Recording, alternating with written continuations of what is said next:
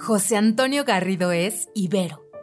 José Antonio Garrido cree que la comunicación es la herramienta más poderosa que tiene el ser humano. En sus obras intenta plasmar esa línea sutil que divide a las historias sociales de aquellas personales. Ha colaborado en medios como Animal Político y Perro Crónico, donde publicó su crónica El pulso de la tortuga, que fue reconocida con el Premio Nacional de Periodismo 2018. Como cineasta ha dirigido, escrito y producido cortometrajes que han sido seleccionados en el Festival Internacional de Cinema Fantastic de Cataluña, el Festival Internacional de Cine de Morelia o el Portland Comedy Film Festival. Soy Ibero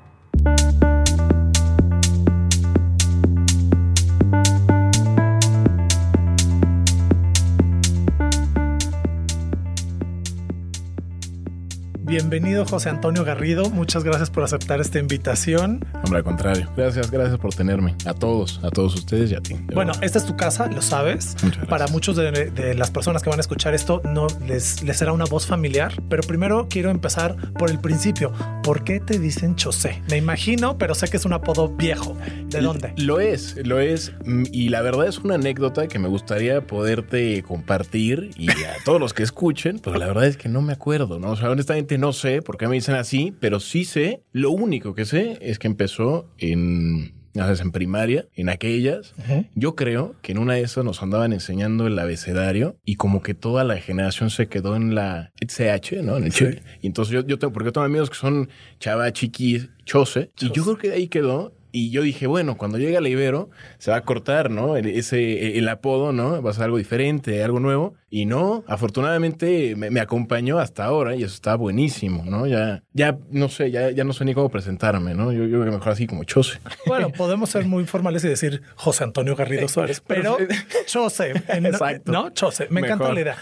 Entonces, Chose llega a la Ibero con su apodo desde antes. Así es. ¿Por qué a la Ibero? Pues mira, yo, yo apliqué en, un par de universidades más. Sí. No sabía qué quería estudiar, pero sí, sí decía, bueno, pues eh, la, Ibero puede ser una buena opción, ¿no? Yo quería estudiar comunicación, vi el TEC, vi otras universidades y, y, la verdad en otras universidades me ofrecían unos planes muy atractivos, ¿no? Como de becas y demás. Ajá. Y en algún momento, no sé si vi el, el plan de estudios de la Ibero y pues como tenía 99, ¿no? Y como tenía el subsistema de cine, yo dije, bueno, pues es algo que está muy abierto, es algo que tiene, podría tener muchas vertientes y la verdad, como no sé qué estudiar, pues mejor me pego ahí y algo bueno va a salir, ¿no? O sea, pues como no sabía a dónde iba, pues mejor comunicación, que algo que había mucha rama, ¿no? A dónde elegir más adelante. Y entre una o la otra, para no quedarme sin hacer nada, decidí entrar a la Ibero y bueno, pues fascinado desde el primer semestre, la verdad, de lo mejor. ¿Y cómo es que llegas a 99 y te metes en este el mundo de radiocine? Pues es, eh, es, una, es, una gran, gran anécdota. Yo llegué acá a 99 pues así, o sea, evidentemente era totalmente diferente de como está ahorita, ¿no? Totalmente distinto. Y me acuerdo que fue el primer semestre, el primer semestre de la universidad, subí y en ese entonces te daban como una introducción en editorial, ¿no? Porque pues antes tenías que escribir algo y así empezabas, ¿no? Escribiendo y luego ibas subiendo, ¿no? Por así decirlo. Y en alguna de esas, aquí enfrente en uno de los salones, un gran amigo mío, Rick Supertramp, Ricardo Olivares, iba a empezar su beta. Y, y, éramos un, estábamos, no sé, en la, editorial, éramos unas 20, 30 personas, y les dice, y dice, bueno, este, pues a ver quién quiere, quién quiere asistir a un programa de, de radio, va a ser los sábados a las 6 de la tarde. Nadie levantó la mano más que yo. Porque sábado. Porque era sábado ya a las seis de la tarde. Yo creo que los que nos escuchaban era pues para, para irse a la fiesta o lo que sea que también nosotros deberíamos estar haciendo, ¿no? Pero los dos estábamos en la cabina de aquí al lado, fascinados, haciendo radio. Y como fui el único que levantó la mano, pues ahí empecé con, con el buen Supertramp y nada, pues lo asistía en, en, cabina y, y, era como su producción, ¿no? O sea, yo, yo, yo lo apoyaba con eso y de ahí estuve un par de años con él. Un poco más adelante, él creo que agarró otro programa, creo que el Impala, no me acuerdo, honestamente no me acuerdo muy bien, y ya no machaban los horarios, porque yo tenía clases. Y él me presentó con Diana Sánchez, Uranga, y con el buen Fernando Moreno, y ahí entré cine. Con el famosísimo More. Con el famosísimo More. No, es un tipazo, de verdad. Yo a él, lo quiero muchísimo, de verdad. algo muy curioso, yo nunca tuve al More como maestro, así en clase, ¿no? O sea, yo al More lo conocí y, tuve, claro, muchas clases, pero acá, en la, en la cabina, ¿no? Y en los festivales, porque tuve la oportunidad de acompañarlo a cubrir festivales y era hablar de cine y eran noches de hablar y hablar y padrísimo en los festivales y así. Esas fueron mis, mis, mis, clases con el More, ¿no? Por así decirlo. Entonces cuéntame una anécdota de José como estudiante que te hayas divertido horrores. Así que hayas dicho, esto no pudo haber pasado en ningún otro lado más que aquí. Más allá, yo sé que fuiste a Morelia con el More y que no, y tu programa de radio y todo esto, pero así cuando eras alumno de estos que invaden los pasillos, ¿qué, qué momento recuerdas con gusto? Yo creo que uno de los grandes, grandes momentos donde me divertía horrores o donde me divertí de verdad mucho fue en, en una clase con Pablo Martínez Zárate, ¿no? Era una clase de fotografía y teníamos que recrear una, una foto de un cuadro, un cuadro de, de antaño, ¿no? Y no recuerdo el nombre del cuadro, pero era, era, una, era, era, una, era una pintura de una mujer como con frutas, ¿no? En la cabeza. Y, y, bueno, era así como que tenías, no sé, media hora, ¿no? Para terminar. Y pues nada, era ir, a, ir, a, ir acá al pueblo de Santa Fe a buscar las frutas, ¿no? Que salían en el cuadro, ir a buscar las telas también allá, agarrar a una, a una amiga, ¿no? Disfrazarla. No sé, la, la verdad yo que así académicamente es del, de los grandes momentos que yo tuve acá en la universidad y que me, me acuerdo que me divertí muchísimo acá, acá en la universidad. ¿Y cuál fue el resultado de, esa foto? O sea, ¿cómo te evaluaron? ¿Cómo te sentiste? Estuvo bien, estuvo bien, sí. O sea, fue igual que, igual que a todos, supongo, ¿no? O sea, muchas cosas por mejorar. Ok. Como todo lo que hacía, porque pues la verdad yo, yo venía acá a disfrutar y muchas cosas no salían bien, pero pues eso era lo interesante, ¿no? Lo que te decían. Claro, el espacio, el espacio del el error siempre nos da espacios de aprendizaje. Sí, sí, sí, totalmente de acuerdo.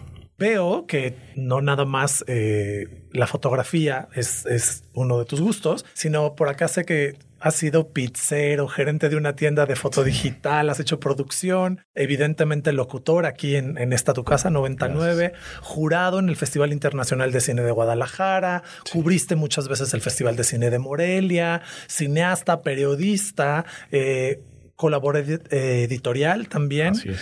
Eh, y además por ahí hay una historia familiar que te vincula y me, parece divertidísimo y por eso quiero que lo cuentes, que te vincula con una parte eh, de la cultura mexicana, bueno, no, no mexicana, de la cultura mundial que tiene que ver con el goce. Tu familia está vinculada a los moteles de esta ciudad. Así es. Ok, y por ahí leí que eh, algo hacías por ahí en verano, medio chambeabas en el negocio familiar y hay una, una, anécdota de algo que decía tu abuelo. Cuéntanos. Es, una maravilla.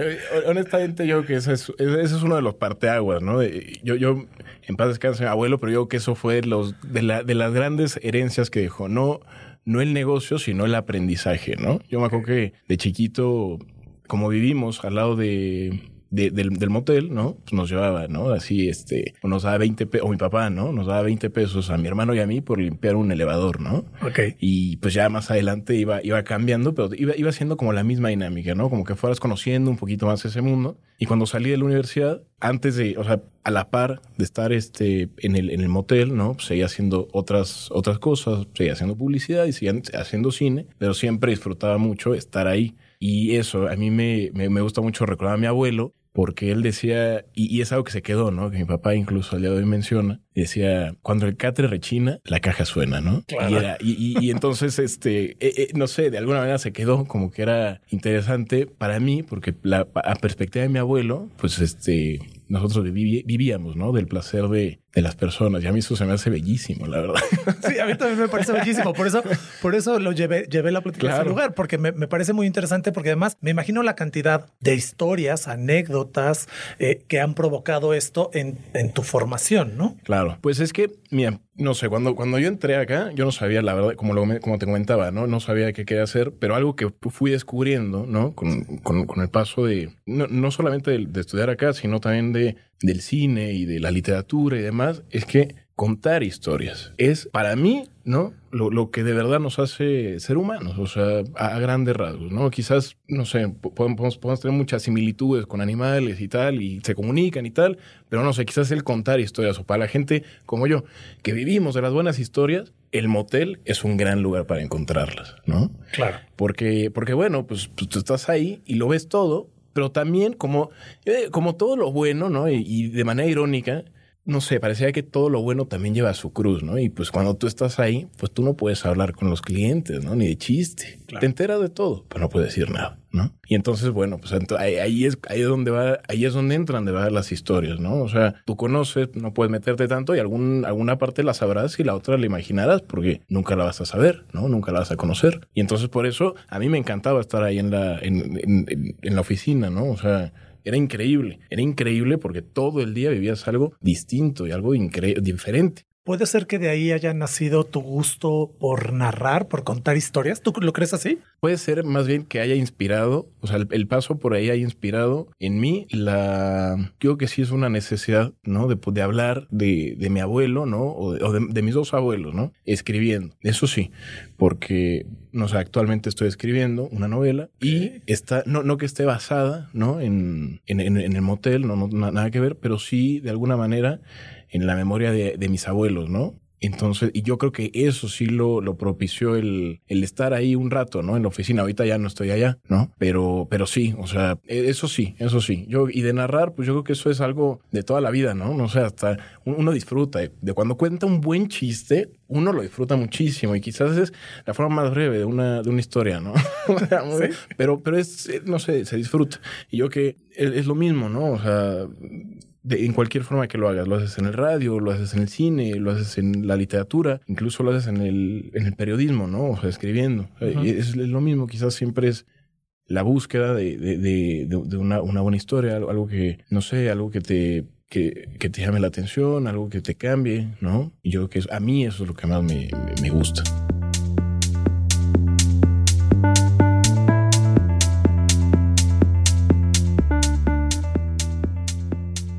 Veo que en tu información, y me llama la atención y por eso lo menciono, eh, supiste aprovechar todo lo que se te fue poniendo en el camino de manera muy adecuada. Ahorita que dices del, periodismo, también colaboraste en Perro Crónico. Sí. Y también es algo que de alguna manera no necesariamente todos tus compañeros, ¿no? Se acercaron. Claro. Y tú decidiste tomarlo. ¿Cuál fue la experiencia? O sea, esta parte de periodista que tienes, cuéntame cómo es la experiencia a, a diferencia de esto que me estás, este, esta primicia que nos estás dando que ahora eres novelista. Claro, bueno.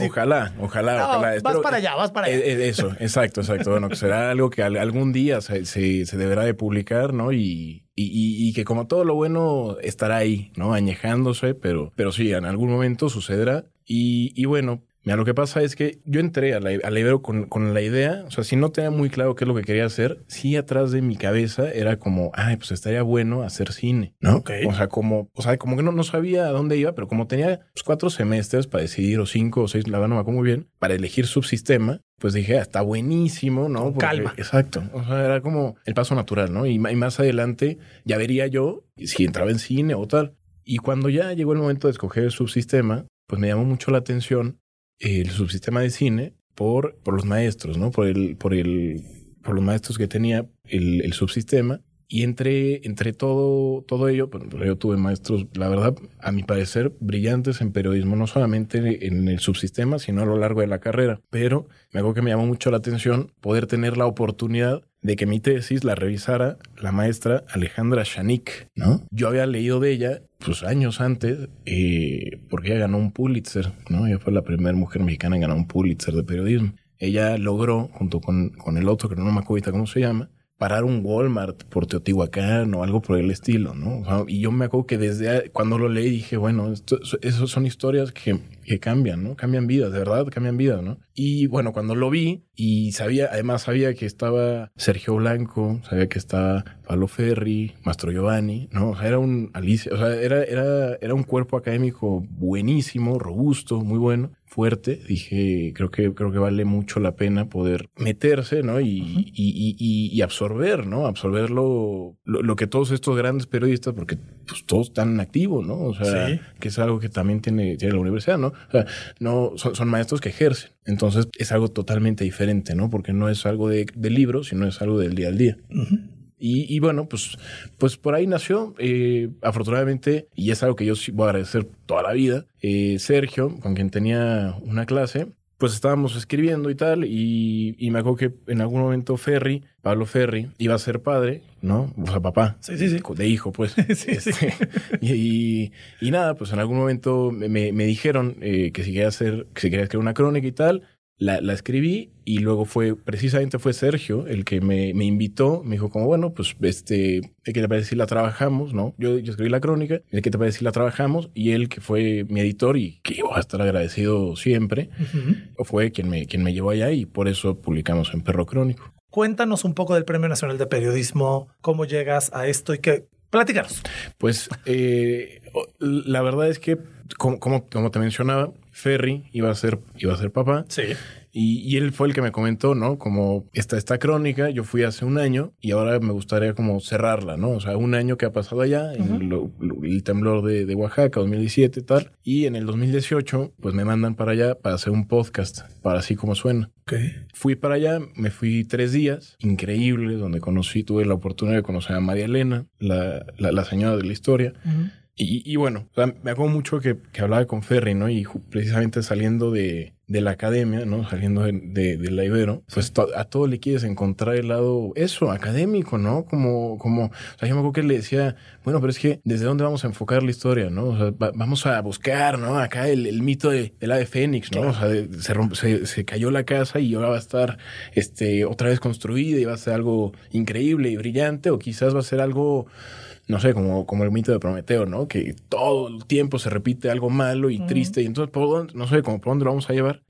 Y me acuerdo que, que lo que él me mencionaba era como, pues tú llega y ve, ve qué encuentras, ¿no? Y eso fue parte como de la fascinación, ¿no? De como llegar y ver qué es lo que te ibas a encontrar, porque pues honestamente yo lo único que tenía era una referencia de un lugar en, en el pueblo y un número de teléfono al que no le entraban las llamadas, que era de, de la sobrina, ¿no? Ok.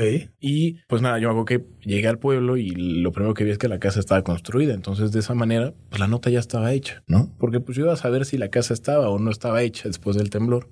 Y luego lo que ocurrió después, pues era realmente lo interesante de contar la historia, ¿no? Que, ¿Cuál había, o sea, todo el inter de, de, qué había pasado, ¿no? Cuando llego, veo a la pareja, al, a María Elena y a su esposo, durmiendo afuera de la casa. Y entonces ahí es donde está el... Precisamente eso es lo interesante, ¿no? O sea, teniendo la casa ya construida y tal, ¿por qué siguen durmiendo afuera, ¿no? Y entonces ya con eso nos...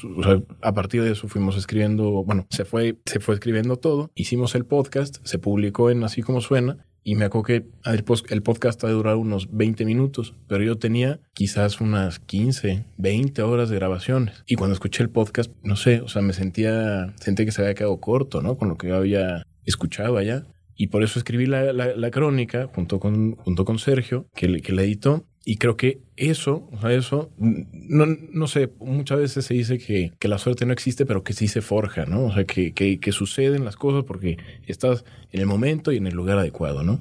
Y, y, creo que el momento era, no sé, quizás el subsistema y el lugar era la universidad, ¿no? Y, y por eso yo sí voy a estar muy agradecido, de verdad, porque pues de alguna manera sentó el terreno para que las cosas se dieran. Yo aquí he conocido a, a gente brillante, y a gente brillante y amigos de toda la vida, la verdad. Ok, dos cosas. ¿En dónde se puede escuchar ese podcast? Por si alguien se interesa, que creo claro. que eso sería importante. Y la otra es, no nos dejes con la duda, ¿por qué dormían afuera de la casa? Pues mira, el, el podcast se puede escuchar en, en, en, Así Como Suena, creo que está en, en iTunes y en su página, y el, el, el, título es La Casa, ¿no? Ok. Y, y, bueno, dormían afuera porque parecería, ¿no? Que entonces ya, que, que, el tener la casa ya no era lo que, lo que ellos querían, ¿no? Porque después de que se destruyó la casa, ella, ella la dejó a nombre de la, de la esposa de su hijo, ¿no? Y entonces ellos vivían ahí y ellos preferían dormir afuera porque pues ya tenían como este, este recuerdo, ¿no? Del temblor y así, y parecería que de alguna manera desde fuera que preferían este, pelear unas, no sé, como encarnadas batallas, ¿no? Con zancudos y demás antes que volver a entrar a la casa, ¿no? Y, y, creo que justamente toda la psicología detrás, o sea, todo lo que había detrás de eso era lo que, lo que se construyó con la crónica, que también la pueden leer en Perro Crónico. Cuéntame de tu guion. De, tienes por ahí un cortito, uh -huh. ¿no? Que se llama Cruz. Cruz. Ok. Y tú escribes ese guion. ¿Cuál es la historia central y por qué hubo necesidad de contar esa historia en particular en ese momento? Aunque me fui a, aunque me fui a estudiar periodismo. Sí. El hacer cine siempre fue la espinita, ¿no? Y nunca, nunca se fue. Entonces, mientras yo hacía periodismo, pues también hacía cine. Aquí mismo en la universidad. Por eso el cuerpo académico de cine es de la universidad, pues yo me veo muy bien con ellos, es fascinante. Todos ellos son fascinantes. Y la verdad, siempre fueron muy, muy generosos, ¿no? Con el espacio y con su conocimiento y te abrían las puertas y te dan retroalimentación y tal. Y de esa manera tuve la oportunidad de producir un par de cortometrajes y escribir este guion. Ese guion lo, lo escribimos mi pareja y yo. Eh, ella lo dirigió y nació una vez que nos fuimos a, Oaxaca, nos fuimos a Oaxaca de viaje y estábamos ahí en, en Playa Mermejita, me acuerdo muy bien. Y todas las mañanas, 6, 7 de la mañana, bajábamos al, al mar. Bueno, pues claro, ¿no? bajábamos al mar y a mí algo que me llamaba mucho la atención es que había un, un chavo que siempre estaba junto a nosotros, ¿no? Siempre, o bueno, siempre nos lo encontrábamos a esa hora pero iba vestido de traje, ¿no? Con el calorón de Playa Mermejita y se quedaba ahí hasta las 12 de la noche al, sol del rayo y con sus zapatitos negros hacía cuencos, ¿no? En la, en la arena y, movía, y ahí se quedaba, ¿no? Estático, hasta cierta hora y solo, solo, solo, totalmente solo. Y en algún momento se iba y, y, después regresaba y esto fue una, o sea, fueron quizás cuatro o cinco días que lo vimos, o sea, fue algo recurrente. Sí. Y sí, hubo un momento en el que, pues nada, eh, la, curiosidad te gana y nos acercamos a, preguntar y a hablar con él y a platicar. Y nos decía, ¿no? Que él era de un pueblo de la Sierra Juárez, entonces que él, él trabajaba de velador en un, en un hotel de por ahí de la zona, pero que no le, no le, no le daba chance, no le daba el tiempo de ir al, al pueblo, ¿no? y regresar a trabajar. Entonces que vivía de una manera como perpetua en la playa y en su chamba, ¿no? Y lavaba la ropa ahí mismo y tal y justamente de ahí nació, nació Cruz. Y es, es lo que nosotros escribimos es una ficción, pero está inspirada en, en, esa persona que conocimos. Wow, qué buena historia. Sí. Qué buena historia. Veo, veo que hay una necesidad de narrar por todos lados, en el periodismo, en el radio, en el cine y ahora eh, en tu futura novela que esperemos se publique muy pronto. Ojalá, ojalá, ojalá, ojalá sea así. Y bueno, pues algo que, que me gustaría mencionar es que eh, a mí en lo personal nunca me ha gustado comentar o, ponerle puntos a las IES con, con nombres en particular y, y, eso precisa y únicamente porque para mí, o sea, para la, formación que yo tuve, creo que todas las personas con las que coincidí, fueran eh, maestros, profesores, compañeros, amigos, fueron igualmente de importantes para mí, ¿no? Creo que la única razón de mencionar nombres aquí en el, en, el podcast fue precisamente porque se adaptaban a las mismas historias, ¿no? Pero creo que nada más es, es por eso y ya. Pues muchísimas felicidades eh, por todos tus logros, por toda esta chamba que, que siga en, continuo crecimiento. Eh, gracias por la huella que dejaste aquí en 99. Esta es tu casa y con eso nos despedimos de José Antonio Garrido Chose. Muchas gracias, muchas gracias por el tiempo.